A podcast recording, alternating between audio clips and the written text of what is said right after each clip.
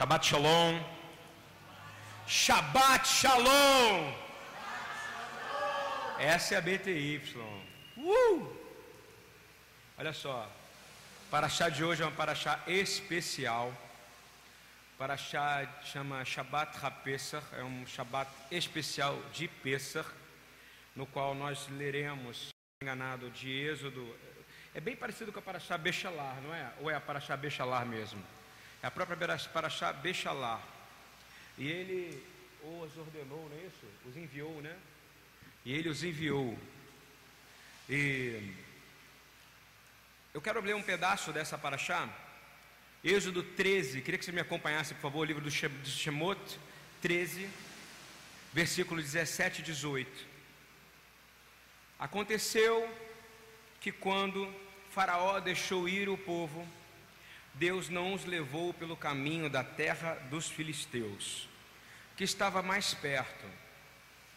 Porque Hashem disse: Para que porventura o povo não se arrependa vendo a guerra e volte para o Egito. Mas Deus fez o povo rodear pelo caminho do deserto do Mar Vermelho, e armados os filhos de Israel subiram da terra do Egito. Por que, que Deus não levou o seu povo direto para a terra prometida? Ou pelo menos até o caminho mais reto, o caminho mais próximo, o caminho mais perfeito? Por que, que Deus não escolheu o caminho?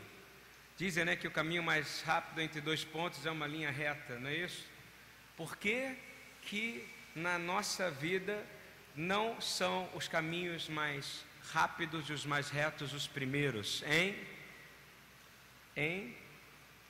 A Torá, a instrução de Deus, o GPS de Deus, o mapa de Deus, todos os outros GPS podem errar. Eu já peguei um GPS uma vez para ir para Caxias e eu caí dentro de uma comunidade que só saí de lá porque eu comecei a pregar para os caras. Ele falou: tem cara de policial, eu não sou, sou pastor.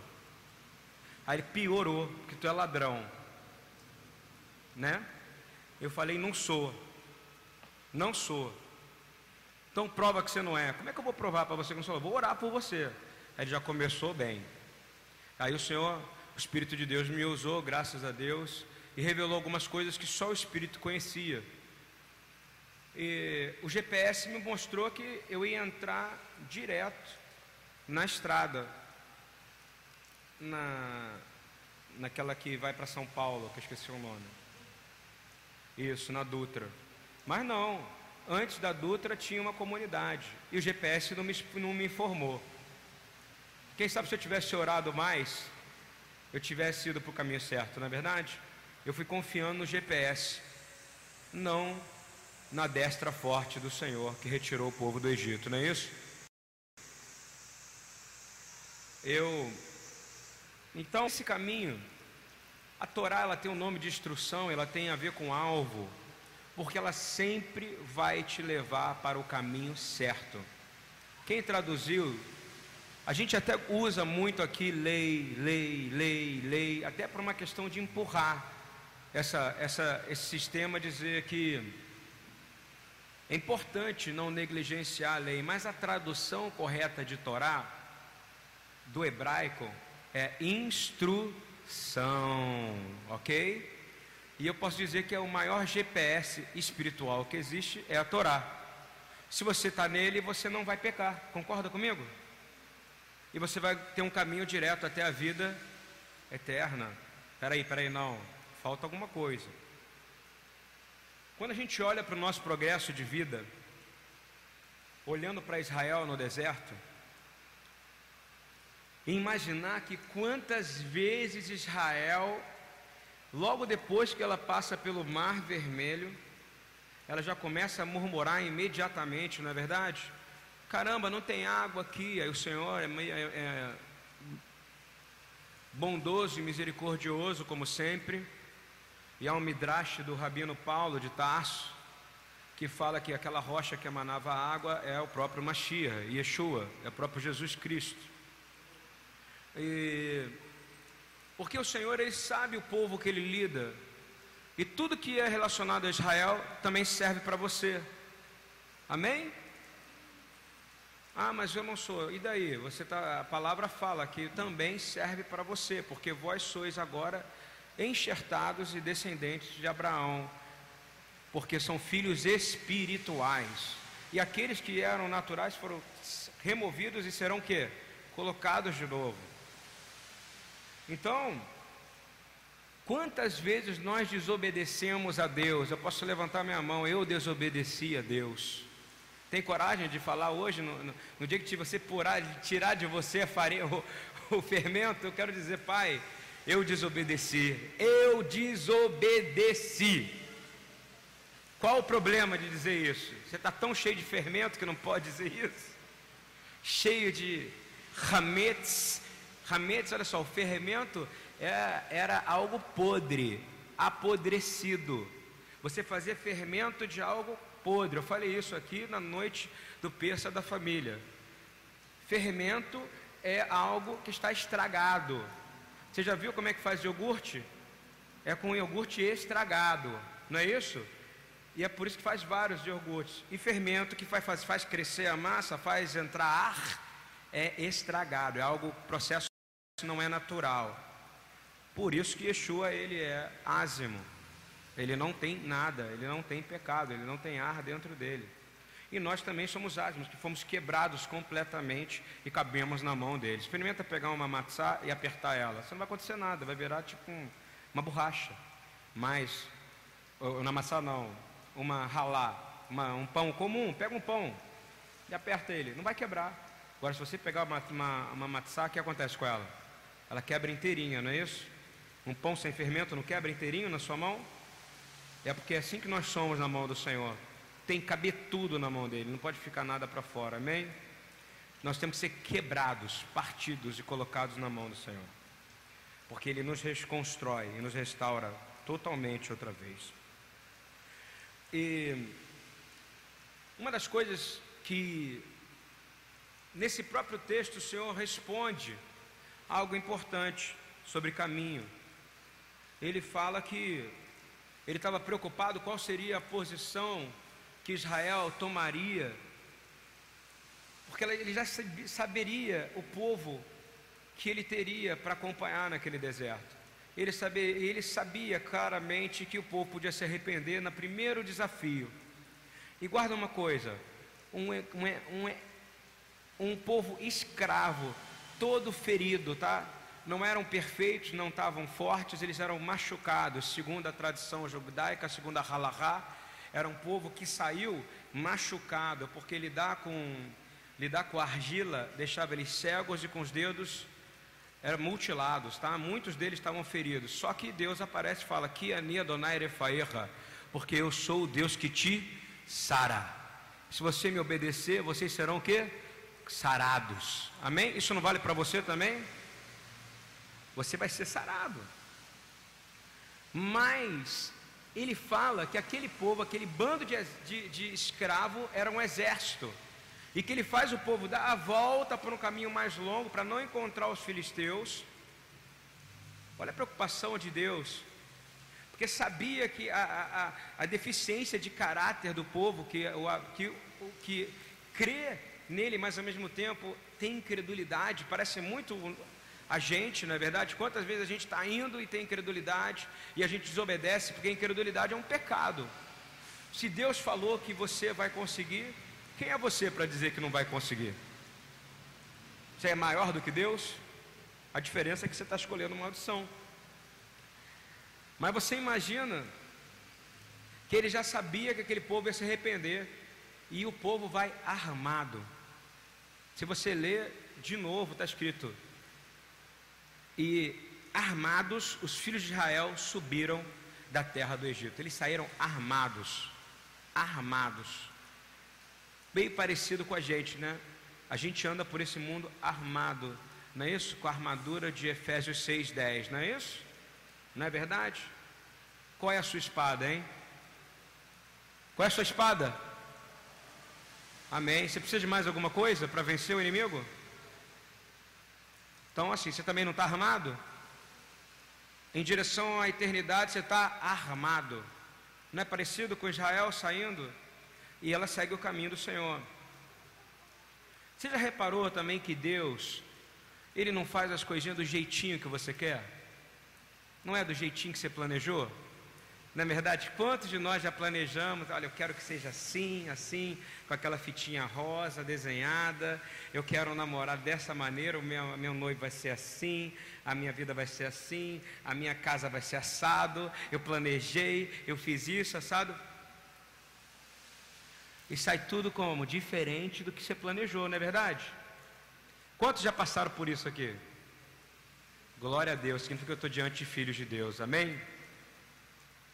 Levanta até as duas mãos, na verdade, olha, quantas vezes, no ministério mesmo, eu planejei, eu falei, eu disse, o senhor fala, não fui eu que falei, vai dar a volta pela muralha, mas vai armado, porque o inimigo quer te derrotar.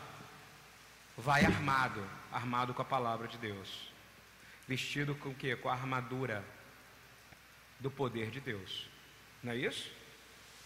É a única maneira de você vencer. Por que, que ele mandou um povo de escravos, que ele fala que vão ser meus escravos, que vão me servir, e os arma? Vocês acham que ele estava preparado para matar alguém? Me responde, aquele povo.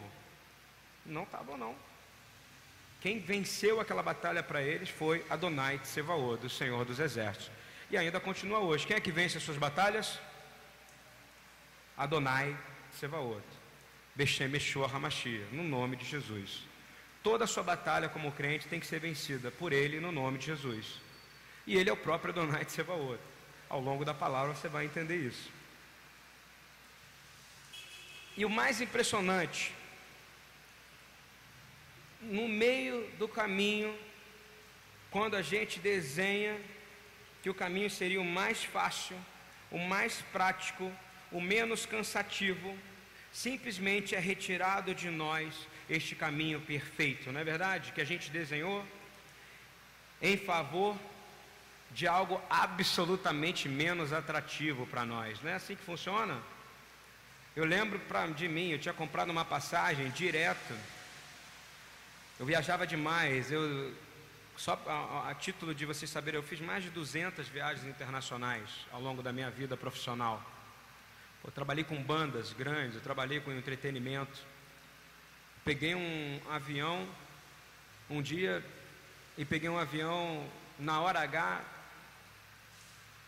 Eu não tinha o Senhor ainda, porque eu acho que Ele não ia me deixar fazer isso. Eu peguei um avião que ele vinha reto de Los Angeles para o Rio de Janeiro, da Varig. Eu paguei 4.700 alguma coisa na época. Era muito dinheiro. E eu desenhei que aquilo nada ia me impedir, porque eu estava indo de classe executiva, dormindo ali, super bem, no meio do caminho, porque o outro avião ele ia vir, ele ia fazer uma, ele ia parar, eu acho que ele ia parar em Miami, ele subia para Miami e depois ele descia. E eu peguei um da Varig, que ainda existia na época, e achei que eu ia chegar rápido. Acontece que no meio do caminho, o avião ficou, teve um vazamento de combustível.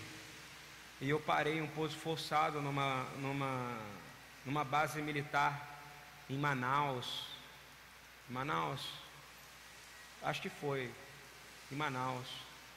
E eu tive que pular do avião, descendo daquele, tipo daquele escorregador. Mas o avião que foi para Miami, depois eu fui saber. Ele nem saiu de lá. Porque um cara teve um infarte dentro do avião. Então você nunca vai saber essas coisas. Você vai saber? Não.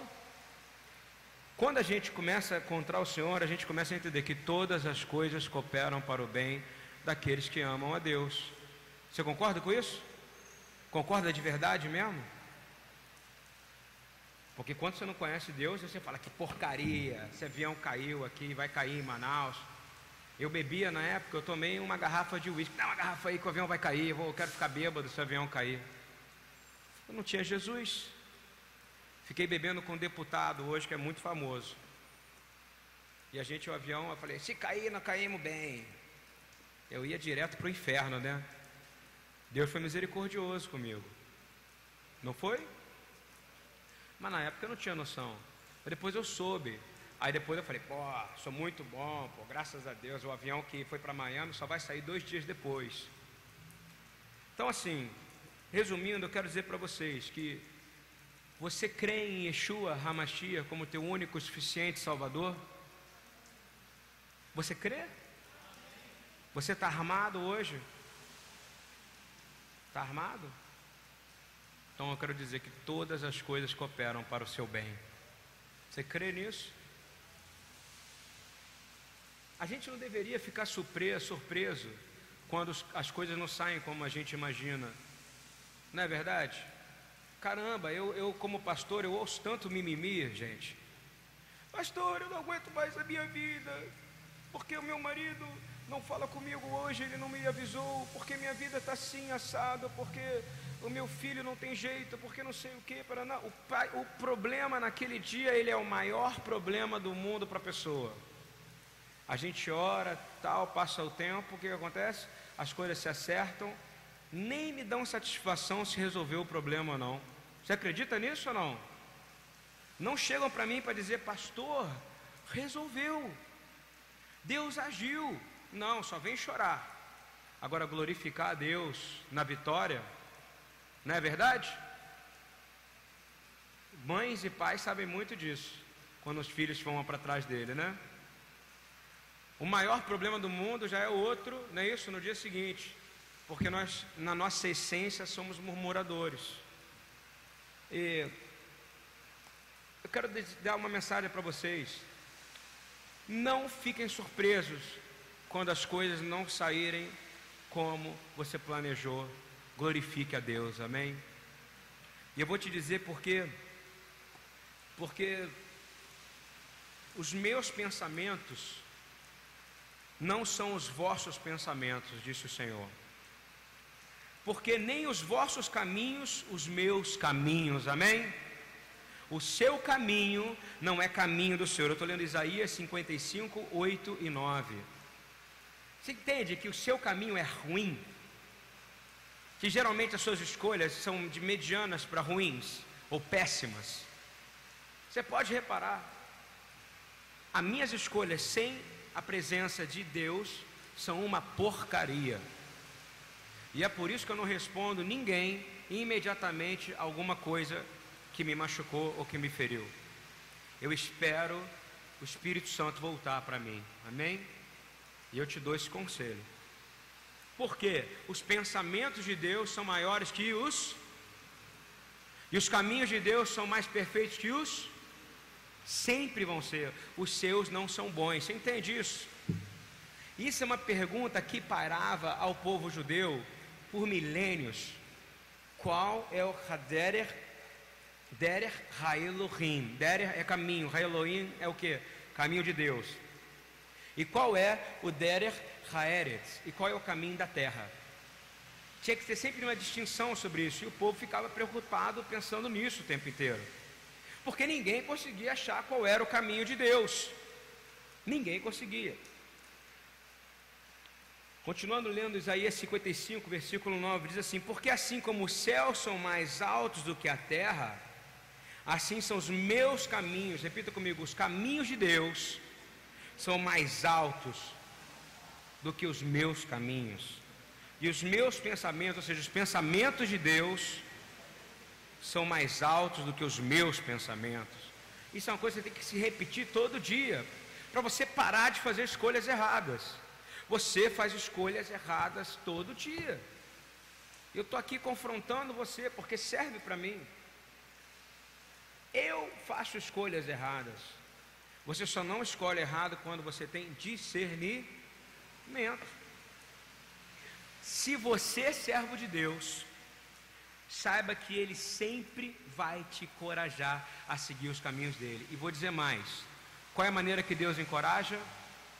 Ele bagunça o teu caminho todo. Já ouviu falar de palavra que fala muito na igreja? Reboliço. Não é reboliço que fala, pastor? Ele vai criar um que? Um reboliço. Ele vai bagunçar a sua vida. Você vai dizer, meu Deus, por que minha vida está assim? Ele vai dizer, porque eu baguncei. E agora? Não é ele que bagunça? E ele arruma. ele bagunça e ele arruma. Olha só, Jeremias 6,16 diz assim: Ponde-vos, coloque-vos no caminho. Repita comigo: caminho em hebraico é netivia. Daqui a pouco, os que, para bom entendedor, meia palavra basta onde eu quero chegar. Diz assim: E vede, coloca-se no meu caminho, e vede, e perguntai pelas veredas antigas, qual é o bom caminho? E andai por ele, e achareis descansos para a vossa alma. Isso é Deus dizendo: se você andar no caminho dele, você vai ter o que? Descanso na sua alma. Você quer ter descanso na alma? Você quer ter eternidade? Anda no caminho do Senhor, coloque-se no caminho dele. Ele está dizendo: coloque-se no caminho. E vou dizer: se você é servo dele, ele vai te colocar no caminho. Vai demorar mais, às vezes vai demorar 10, 20, 30 anos, 40 anos, como demorou com Israel. 20 e tantos anos, 20 e poucos anos, quando, quando foi com Jacó, não foi 22 anos, não foi? Ele voltar. E o tempo vai sendo assim. Vai sendo assim. Porque o Senhor quer te acertar. Ele quer você do jeitinho que ele planejou. Ele não quer do jeitinho que você planejou. O jeitinho que você planeja é muito falho. Você não é um bom planejador, ele é um bom planejador. E geralmente a gente responde quando o Senhor fala que Ele vai dar o caminho, que Ele vai dar o caminho, que Ele vai te mostrar e que você vai ter descanso. No finalzinho de Jeremias 6,16 diz assim: E vocês responderam: Não andaremos no seu caminho, Senhor. Você imagina isso? Ele está dizendo que vai te dar o caminho para você ter descanso para as almas, e você diz para ele: Não queremos andar no seu caminho. Isso não é ruim? Quantas vezes a gente quis sair do caminho do Senhor, não é verdade? Porque aqui a gente quis pegar atalhos, atalhos. Não tem atalhos para o reino dos céus, só tem um caminho. Amém? A gente veio nessa noite hoje declarar que nós queremos andar no caminho do Senhor e não desviar deste caminho. O profeta Oséias diz em Oséias 14, 9: Quem é sábio para que entenda estas coisas? Quem é prudente para que as saiba? porque os caminhos do Senhor são retos. Repito, o caminho do Senhor são retos. Em hebraico, tzadik. O que, que é isso? Justos. Justo. E os justos andarão nele. Isso aqui é o centro dessa palavra, tá? Repita comigo para entrar na mente de vocês. O caminho do Senhor são retos. E os justos andarão nele. Mas os transgressores nele cairão. Eu quero dizer para vocês que o caminho do Senhor, para quem é justo, para quem é justo, ele é uma maravilha. E vou te dizer mais: se você está no caminho do Senhor, se a palavra está dizendo que se os transgressores entrarem no caminho, eles vão cair, eles vão tropeçar, não vão? Então o caminho do Senhor é uma armadilha para o inimigo que quer te destruir, amém? Para você, ele te faz o que? Chegar no descanso eterno. Mas para o teu inimigo, se for inimigo do Senhor, o que vai acontecer? Ele vai cair. O caminho de Deus é bênção para o justo, mas é maldição para o ímpio. Se você está no caminho do Senhor, eu te garanto que os inimigos não vencerão essa batalha. Você pode até demorar mais tempo para chegar nos lugares, mas o inimigo da sua alma, o teu acusador, ele perderá essa batalha. E se for você mesmo, se for sua mente, em grande arrependimento diante do Senhor, declaro que sua mente derrotada já está agora e a mente de Cristo é colocada nesse lugar. Aprendendo a andar no caminho do Senhor, um pouquinho só de cultura hebraica para vocês. Miqueias 4:2, por favor. Irão muitas nações e dirão: Vinde e subamos o monte do Senhor e a casa do Deus de Jacó.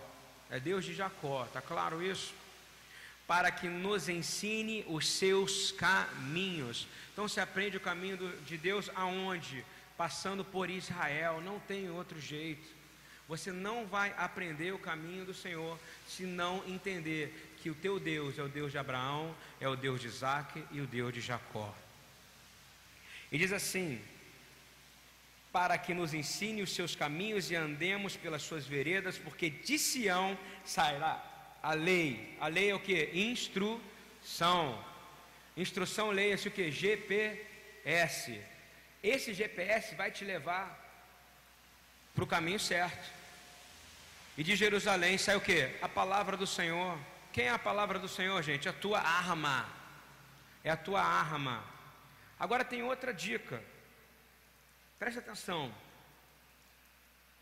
Isso era muito impossível, tá, para Israel entender o profeta Miqueias dizendo isso, dizendo assim: caramba, como é que as nações vão vir aqui se a gente está devastado?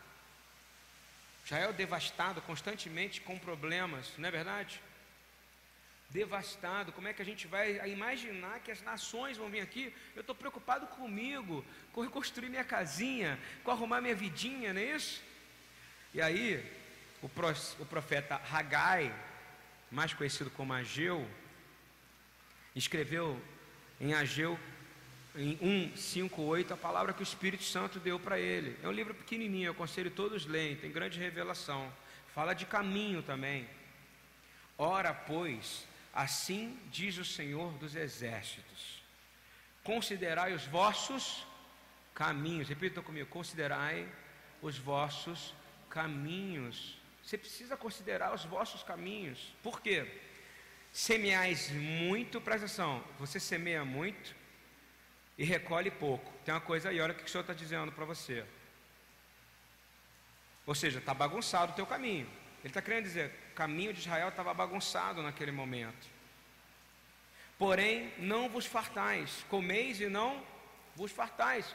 Como é que ele podia ler isso se em Deuteronômio fala, comereis e vos Caramba, que loucura isso, gente. E aí está dizendo, o próprio Deus está usando o profeta dizendo que vocês vão comer, mas não vão se fartar. Ele está dizendo, bebei, mas vão continuar com sede. Se veste, mas continua com frio. E aquele que recebe salário, recebe o salário furado, um saco furado. Não é muito parecido com o que tem acontecido com grande parte da igreja remanescente do Senhor passando problemas financeiros? Quem é que às vezes está se sentindo não saciado, com dificuldade? A resposta está vindo aqui. Considerai o teu caminho se você está passando por alguma dessas coisas. Se você está passando necessidade, se você está passando problemas financeiros, se você está passando problemas na sua casa, se você está não sentindo plenitude ou prosperidade que te foi dada. Ah, mas o cara está falando de prosperidade. O pastor Lude nunca fala. Estou falando sim, é um direito para aqueles que são do Senhor ter os seus celeiros prósperos. É um direito, porque tu és herdeiro do Senhor. Eu vou ler mais à frente. Olha o que eu continuo dizendo. Assim diz o Senhor dos Exércitos. Você está todo detonado assim, porque você não considera o seu caminho. Você não está prestando atenção, você está achando que o que está acontecendo é. Deixa para lá, isso é a situação econômica do mundo que está fazendo passar assim. Você acha que é de verdade? Que a Dilma é responsável pelo seu problema na sua casa? Hein? Você acha que é o problema da, da, da, do povo de Deus, os remanescentes? Eu estou olhando só para gente aqui que ama Israel, que é remanescente. Você acha que o problema de vocês, hein, Rabino? Você acha que o problema é só a Dilma? Não é. Você acha que é o Lula? Você acha que é a, a ordem mundial, as conspirações mundiais? Você acha que é? Não. É porque a igreja não considera o caminho. Ela não olha e ela está achando que são fatores externos que estão causando para ela a necessidade. Enquanto a palavra de Deus fala em Atos 4,42, não havia necessitado no meio deles. Onde a gente perdeu isso, gente? Aqui nessa igreja eu tenho muitos desempregados, tá? E é uma questão de tempo, porque os outros de outra igreja estão desempregados, estão dando tudo que não tem e estão enriquecendo falsos profetas. Não é verdade? considerai os vossos caminhos e ver se realmente você está. E olha só o que, que o Senhor manda: o Senhor não manda eles fazerem nada para Ele, o que, que o Senhor manda eles fazerem? Subir a um monte, estou lendo Ageu 1,8. Subir a um monte. Vocês estão passando aperto, então vou te dizer como é que você vai resolver teu problema. Sobe ao monte, traz a madeira, edifica a casa do Senhor, e dela me agradarei e serei glorificado, diz o Senhor. Então, quando você está com aperto, para onde você tem que ir? Onde é que tem que colocar seus recursos? Me diz. Aonde? Na casa do Senhor. Ah, não, mas eu sou a casa do Senhor. Então sua casa está toda bagunçada. Porque um probleminha financeiro mundial, um probleminha de administração do governo que não é o teu, porque se você crê no reino de Deus, o teu governo pertence àquele que governa sobre o reino de Deus, e o nome dele é Yeshua. Então, o seu problema não é, e o teu problema é Yeshua, não, o seu problema é você. Você precisa colher a madeira, você precisa subir ao monte, você precisa edificar a casa de Deus, porque aí o Senhor vai agradar. Eu estou falando porque no Pêssar, eu estou olhando para Raquel aqui, olhando para o Tiago, olhando para Rose, olhando para as pessoas que trabalharam na construção.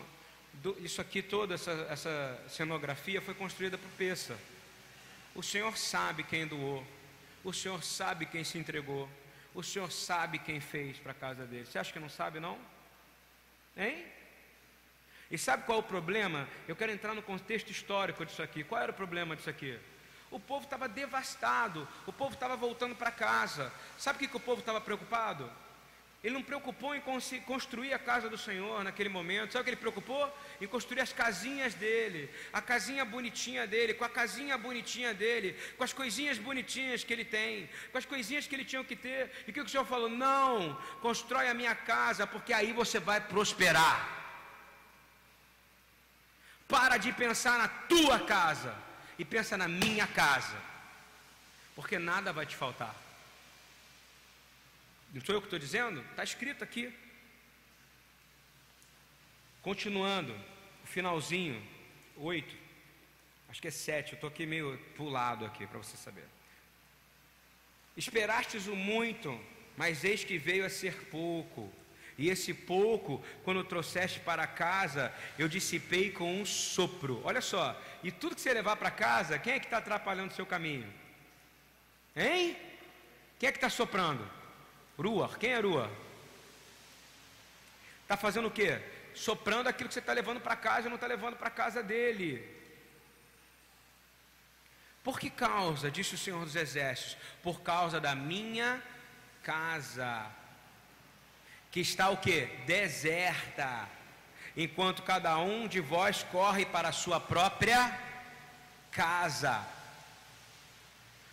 Repita comigo: o melhor caminho é a casa do Senhor. Você crê nisso? Não sou eu que estou falando, está aqui. Pare de preocupar com muito com as suas coisas, tá? Preciso alugar minha casinha, preciso comprar minha casinha, preciso fazer minha... Ele vai te dar a sua casa. Vou te dar um exemplo. No, um grupo de pastores missionários foram para Filipinas. Chegaram na Filipinas depois de um terremoto. Quando eles chegaram lá, eles tinham, eles, eles foram com a meta de construir 300 casas. Assim, um grupo de gente boa gente. E aí, um cara da televisão, uma TV crente de lá, mas provavelmente um homem de pouca fé, perguntou para ele assim: Vem cá, querido, Amado, como é que você conseguiu? Você fez uma campanha para poder construir essas 300 casas? Ele falou: Não, não. Você trouxe todo o material para construir essas 300 casas? Trouxe. Trouxe o dinheiro? Trouxe. Eu trouxe, na época, eu acho que era 12 milhões de dólares. Trouxe. Mas você vendeu, você tinha coisas, você fez, você tinha coisas suas, você fez coisas para poder. O que, que você fez? Fez uma campanha na televisão. Não, não fez nada. E as outras pessoas fizeram? Não. Eu vou te dizer como é que eu fiz então, já que você está, homem de pouca fé, perguntando para mim.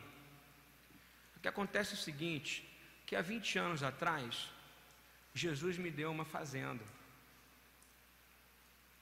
para mim. E aí eu ganhei muito dinheiro com aquela fazenda, só que era dele, ele me deu para administrar a fazenda que ele me deu. Foi ele que deu. Se eu sou crente, eu creio que foi Jesus que me deu. E aí um dia, e você tem que estar preparado para isso, o Senhor Jesus apareceu para mim e me pediu: me dá a minha fazenda agora. Porque eu quero que você vá lá para Filipinas construir. E ele fez a mesma coisa com 50, 60 pessoas. Aí aquele que era médico pegou todo o dinheiro que ele tinha, porque o Senhor tocou o coração dele e disse: Devolve o que é meu, porque se você tem, fui eu que te dei. Porque se você é crente, isso é uma, uma consciência natural do cristão, do crente em Yeshua, do que segue a Mashiach. Você não tem nada, porque é ele que doou. E é o incrédulo do jornalista perguntou para ele: E aí? Então, quando vocês voltarem para lá, sua vida vai estar um caos, né? Vocês vão ter que começar tudo de novo. Não, querido, você não está entendendo. Jesus, Yeshua, é o Senhor dos Senhores, e nada falta para aqueles que o seguem. Você tem alguma dúvida que faltou alguma coisa para esse homem? Agora, o princípio que eu estou lendo é o princípio da Torá, tá? No meio do, do arraial ninguém tinha nada, você sabia disso? Todos era, era bem comum de todo, tudo, tudo, todos e todos tinham tudo. Rico não tinha, porque o rico ele era, ele tinha comida, então ele dava para quem não tinha comida, não era assim? Era assim que funcionava. A gente está vivendo um sistema muito ruim na igreja. Muito ruim. Sabe como é que eu sei isso? Quando chega uma pessoa e fala comigo, pastor, eu estou sem comida na minha casa. E eu estou vendo a pessoa no Shabat inteiro conversando com a outra. E a outra que está conversando com ela chega para mim e fala, pastor, eu estou precisando de dinheiro para ir embora para casa. Eu fico feliz porque eu confio em mim. Não é verdade? Mas eu vejo um problema, porque ou uma não confia na outra, ou uma não está interessada na vida da outra. Isso não é um problema? Não é um problema? Porque o crente devia estar preocupado com a vida do outro. Não devia estar preocupado? Perguntar como é que você está? Tem comida na sua casa? Isso não deveria ser uma ofensa. Mas a gente tem vergonha. Isso não tem a falta de interesse. E é um problema. No finalzinho agora de Ageu 1, 9 13, diz assim: olha o que, que acontece. Quando a gente entende o que, que o Senhor vai fazer com você, se você for para a casa dele, olha o que acontece.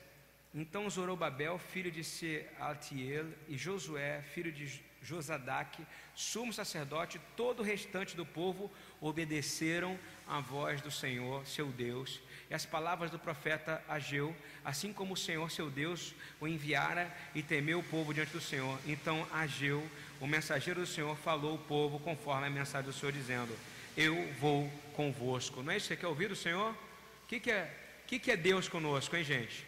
Emanu. Quem é que está indo com eles agora? Jesus. Quando você entende que você entregou para Ele, para a casa dele, você foi para a casa dele, você conquistou, porque o foco é Ele. O processo de caminho é tão sério, falando um pouco mais sobre cultura e tradição judaica. Em Malaquias 2, 8 e 9, o Senhor, Ele exorta os levitas publicamente. Você tem noção do que é isso para o Senhor? Aqueles que é escolhido, Ele vai exortar publicamente, dizendo assim: mas vós vos desviastes do caminho.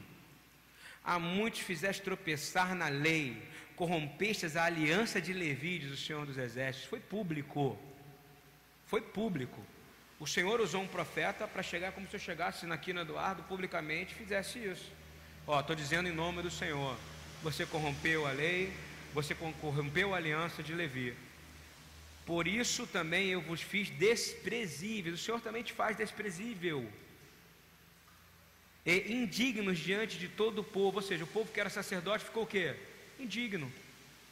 visto que não guardastes os meus caminhos, mas fizeste acepção de pessoas pela lei. Caramba, que pancada, não é verdade? Yeshua, ele.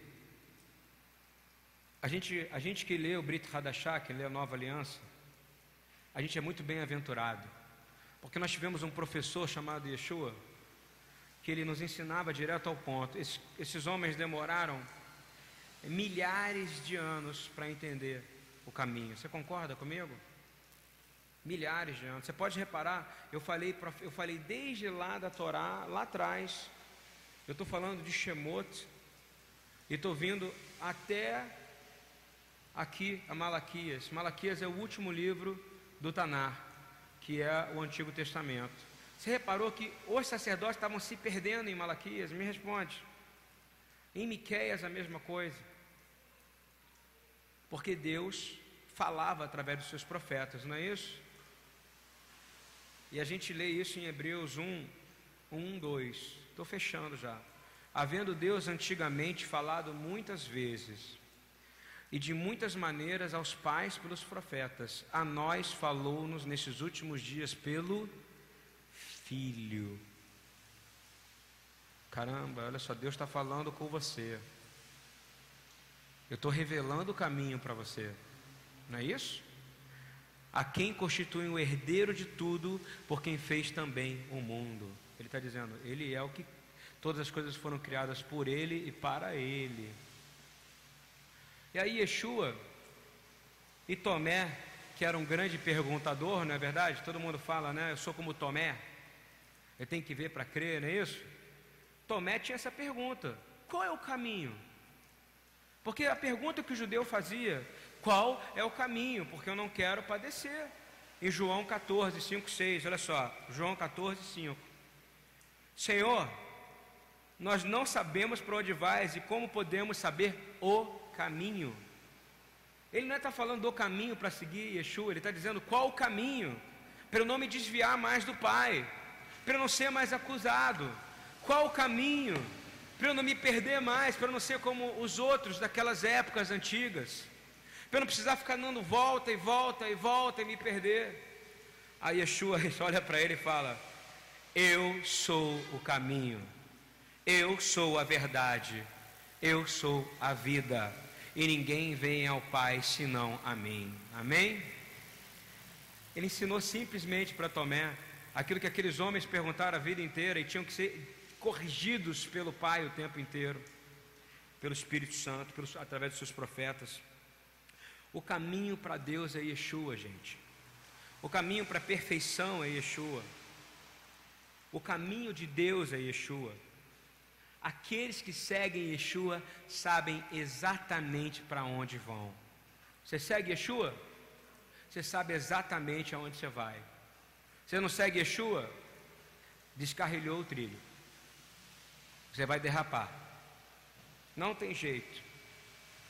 O caminho com Yeshua passa por Israel, pelas nações que vão subir o monte, pelas pessoas que vão cuidar da casa do Senhor.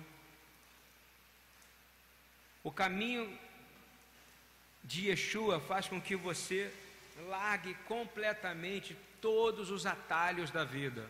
Você vai parar de querer ser o bonzão, de querer dizer eu quero isso, eu quero aquilo, vai ser do meu jeito. Não, porque você vai entender que vai ser do jeito dele. E o jeito dele é maravilhoso, porque o caminho dele é mais alto que o seu. No caminho de Yeshua, pelo que a gente leu, nada pode parar e você não vai tropeçar. Quem vai tropeçar são os teus inimigos. Eles vão cair. Porque se você anda no caminho, quem são os seus inimigos? São os inimigos de Deus. E os inimigos de Deus são destruídos porque eles tropeçam quando entram no caminho do Senhor. E o que é interessante é que no livro de Atos, não vou ler, mas em Atos 9, 1 e 2, bem no comecinho após a ressurreição, após essa festa que a gente está vivendo aqui, dos pães ázimos, passou Shavuot, o povo começou a pregar. Quando Paulo começou a perseguir eles, como é que Paulo chamava as pessoas que ele perseguia para matar, as que seguiam Jesus?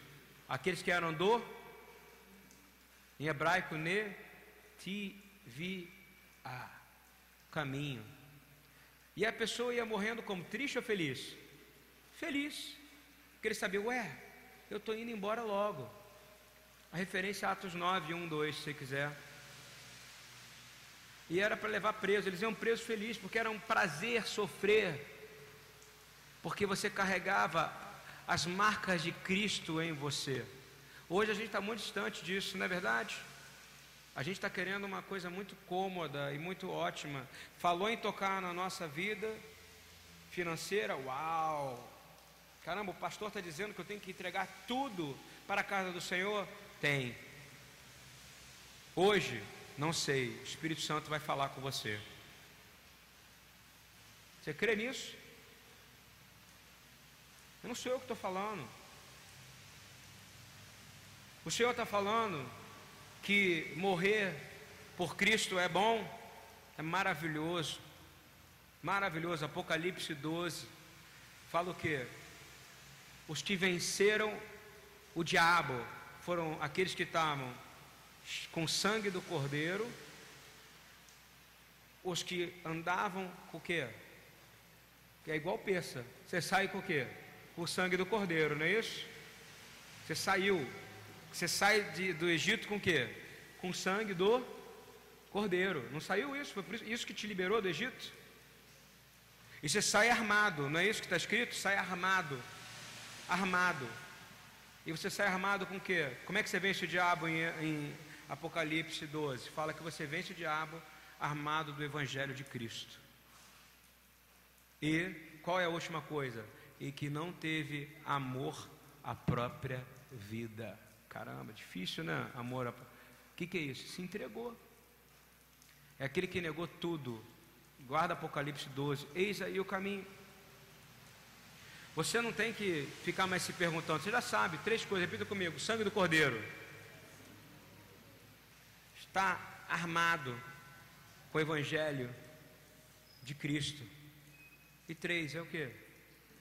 Não amar a própria vida. É a única maneira de você conseguir amar o próximo como a você mesmo. Segundo a tradição judaica, fechando, dia 21 de Nissan, que é hoje, foi exatamente o dia que aconteceu isso que eu vou ler agora para vocês. Êxodo 14, 13. Hoje, tá? Hoje. Hoje é dia 21. Na verdade, já viramos para o dia 22, mas hoje é dia 21 de Nissan, dia de sexta-feira de hoje. Então foi o dia que aconteceu isso aqui que eu vou ler. E se você está em batalha espiritual, se você está com problemas, eu quero declarar que se você crê que você está na festa de ázimos, isso o Senhor me deu essa palavra é, anteontem, e eu mandei para algumas pessoas. Se você crê, se você está se esvaziando, essa palavra serve para você, amém? Não tenham medo, fiquem firmes e vejam o livramento que o Senhor lhes trará hoje porque vocês nunca mais verão os egípcios que os veem. O Senhor lutará por vocês, tão somente acalmem-se. Espera aí, tem uma pegadinha aí. Tem um erro aí. Moisés estava fazendo a coisa do jeito dele. O que, que Deus faz? Ele ainda fala assim: O Senhor lutará por vocês, tão somente acalmem-se. Acalmem-se. Não era hora de acalmar. Não era hora de falar aquilo. Ele já tinha dado o caminho que, que o Senhor diz para Moisés? Porque você está clamando a mim, agora é hora de marchar. A hora de marchar. Diga aos israelitas que marchem, em algumas tradições, ou cadima, avante.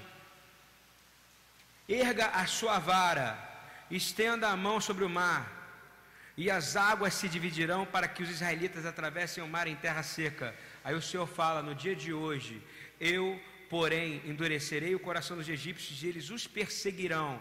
O inimigo vai te perseguir também, ok? Não tenha dúvida que isso cabe para você. Assim, porque você está em Cristo, ele diz: Bem-aventurados são perseguidos, não é isso? Por causa dele. Diz assim: e serei glorificado com a derrota do Faraó. Ele permite que seja perseguido para que ele seja glorificado com a derrota. Amém? E diz assim: e de todo o seu exército, com seus carros de guerra e seus cavaleiros. E lá no finalzinho, Êxodo 14, 30 e 31. Naquele dia, que dia é esse? 21 de Nissan. Hoje, foi o dia de hoje. Último dia de Hag Hamazot, de Pães Ázimos. Naquele dia o Senhor salvou Israel. Eu quero declarar: o Senhor está te salvando hoje. O Senhor está te resgatando nesta noite. E o Senhor está te resgatando contra todo o inimigo deste mundo. Todo principado e potestade desse mundo está caindo em nome de Yeshua HaMashiach. Tudo que se levantou contra a sua vida está caindo hoje. Pelo simples fato de que você esvaziou-se e parou de querer andar no seu caminho e nas suas escolhas, mas começou a andar no caminho do Senhor e começou a marchar nessa noite. Eu dou uma ordem a vocês que a partir de hoje vocês vão começar a marchar em nome de Yeshua. A ponto de vocês sentirem a água tocando o calcanhar dos seus pés. O mar vai se abrir. Seus problemas financeiros vão acabar. Porque vocês estão voltando para a casa do Senhor. Vocês têm que voltar para a casa do Senhor. Voltar para a casa do Senhor é fundamental para os profetas de Deus. E eu vou declarar que aí você vai ver com grande poder o que o Senhor fez contra os seus inimigos. E quero declarar que nesse momento, aqueles que estão bagunçando a sua vida, aquilo que tem entrado em tua mente, todos aqueles que fazem parte da potestade dos ares, que estão descendo e entrando na sua mente, eles estão sendo absolutamente divididos e destruídos e eles começam a temer o Cristo que habita em vós. Porque a partir de hoje, você começa a caminhar no caminho de Deus. E a palavra mais poderosa que pode ter é para você. Aquele que vencer, aquele que vencer é aquele que fizer a minha vontade até o final. E aquele que fizer a minha vontade até o final, a este darei autoridade sobre as nações. Ele as governará com cetro de ferro e as despedará com vaso de barro. Olha, olha a palavra que é dada para quem fica no caminho do Senhor sobre qualquer situação. Eu quero dar uma palavra para vocês: não desistam.